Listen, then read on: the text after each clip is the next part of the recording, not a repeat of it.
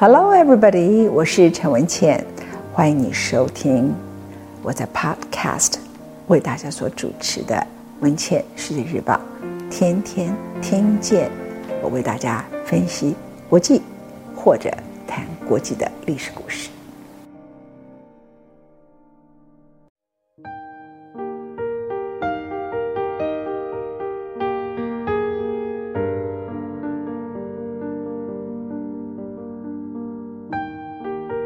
终于还是爱了。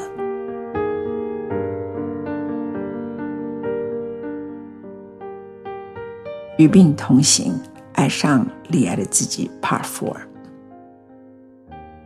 千万不要对自己罹患癌症念兹在兹。过去一年，我记忆中的事很少是疼痛，反而是源源涌入朋友及家人的疼爱。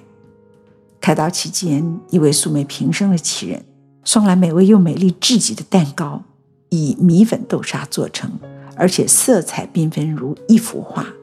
他只留下电话，叮咛柜台要放冰箱。我从来没有机会见到他，想当面谢谢他。居民是说，他现在人在南方。而我的开刀房内呢，比较像儿童乐园。我的舅舅、阿姨、弟弟、表妹永远挤满病房客厅，一家人用另一种方式团圆，好像外婆回来了，童年的快乐时光就倒流了。我的舅舅自己年纪也七十四岁了，兼职飞一趟就是回来看我。我告诉他，我已经找了特别护士，早晚班轮流照顾，就是不想打扰家人，毕竟大家年纪都大了。舅舅却说：“你是外婆的心肝宝贝。”我要为天上的妈妈来看你，才放心。开刀后第三天，台中表妹北上探视，就问起我要买多少个台中肉圆才够啊？结果一屋子里报名十二个，当天病房水泄不通，我还在使用吗啡中，神志似乎清醒，有时候又恍惚。这些人却给我吃的香味四溢，每个人争相抢话又抢食，大家。都返老还童，隔着墙，我突然流下眼泪，想念起了外婆。这是记忆外婆百岁冥诞后，我们全家再次大团圆。我的病房还有一件奇事：每晚十一点会有一个怪天使准时出现，告诉我今天发生了什么事，然后高歌一曲，曲毕音符刚落下，他就哈哈大叫：“文茜，我爱你！”接着如《The Phantom of the Opera》消失于台大医院长廊中。那个可爱的怪天使就是徐景淳。另外，蔡琴会天天传简讯、录音档。陈希希同学，你要怎么样？怎么样？我唱一段什么什么什么。住院后三天，家里又来了一对天使。当天正巧我六十一岁生日，我的馒头家族的女朋友们到我家大开伙食，为我煮了满桌菜肴。我当时还没有能力坐着和大伙吃饭。可爱的馒头大将长德佩笑眯眯地说：“没有关系，消灭食物是我们的强项。我们来的目的就是让你生日这天不管如何家里都有人气，笑声满堂。平常我工作繁忙，加上不能晒太阳，几年下来已经很少旅游。生病期间，凡去日本京都、草津、东京、伦敦、法国的朋友，就会特别惦着我，留意分享他们的美图给休养中的我。”其中，建筑师陈瑞贤传了一连串惊人的樱花垂坠照片，看得我气到骂他。我想寿终正寝，他的回应居然是：“好，那我继续发。”台湾一位著名的企业家兼美食家知道我病了，必须小补，但不能吃打生长激素的鸡，于是自己从台东找来土鸡做成美味鸡肉丝，甚至超越山东照烧鸡。外加去油的鸡汤，请他的司机送了好几趟食物到我家。根据警卫室统计，那段时间我家每日访客及送礼至少十趟十组人马，而我住在山上，这对朋友其实很不方便。荣总副院长陈文明先是不相信我得了肺癌，他认为我是奇人怪病，最后还是面对现实接受了。从此以后，每隔一段时间就传一些他拍摄的好照片给我，不断鼓励我。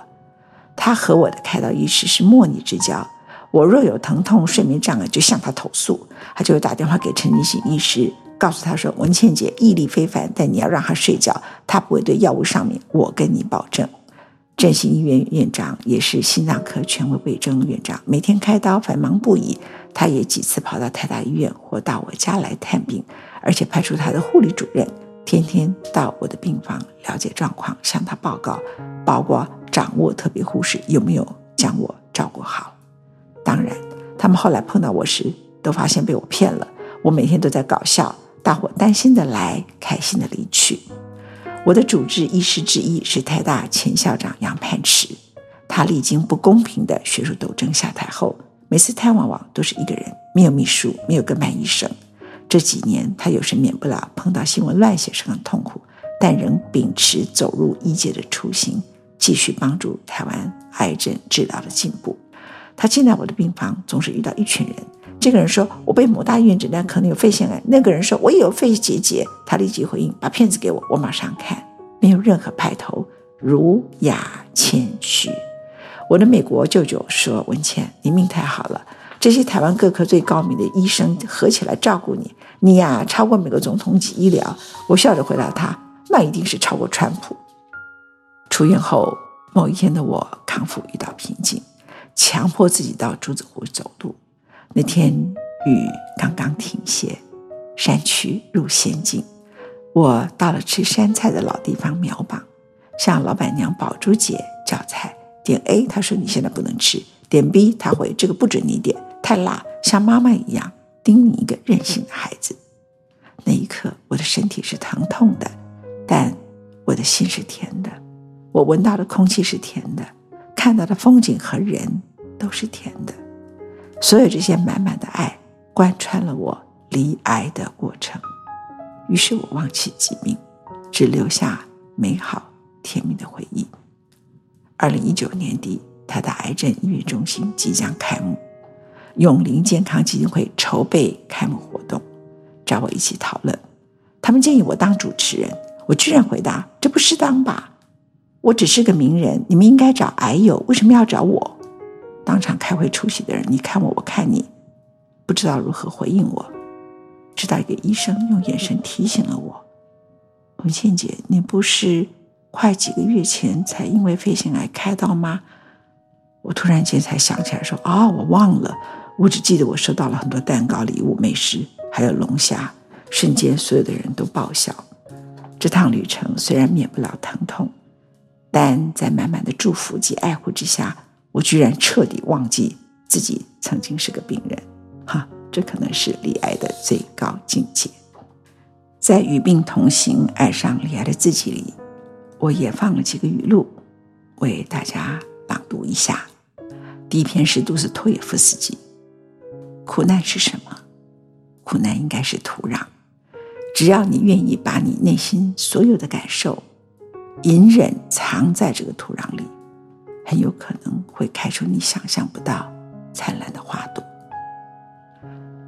第二段语录是马奎斯·霍乱时期的爱情和一段话。